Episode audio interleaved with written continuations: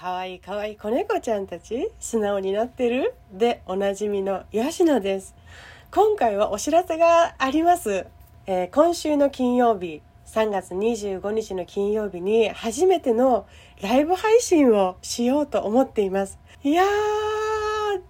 やーどんなものなのかちょっとわからないところもあってね、まあ初ですからドキドキはするんですけど、え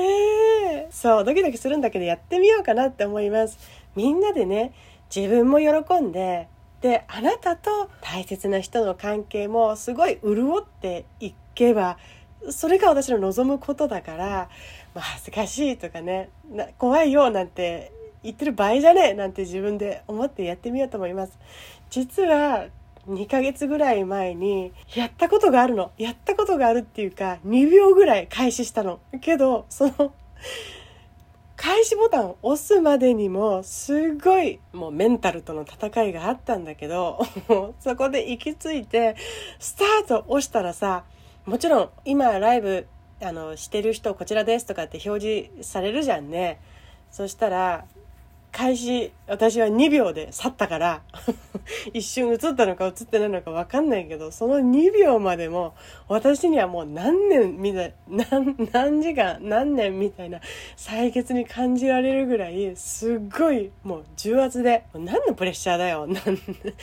なんか、何もね、怖がることはないのに、なんて思いながらも、私の人差し指はポチッと、この退出する、終了するを押してしまったのよ。だから実質、ライブ配信はできていないんですまだ。なのでね夫婦とか恋人とか近しい人の関係特に男女関係ねその関係でのなんかみんなで、えー、意見を出し合ったりできるようなライブ配信ができたら嬉しいなと思いますのでひとまずは3月25日金曜日ライブ配信やってみようと思います。そうだ。よろしくお願いします。そこで私の目標をお伝えしておくと夫婦のというかこの近しい人男女間の近しい人のそれぞれの取扱説明書っていうものを作るのが私の目標なのね。そうするとさなんであの人こうなのとかなんであいつはこうなんだよとかっていうこのもうモヤモヤしてこの心の中に置いておきたくない感情がある時間。それを少なくすればさああの人こういう人だからこれを大事にしてるからああいう風なことにうるさかったりするのかなこだわってたりするのかなとかさ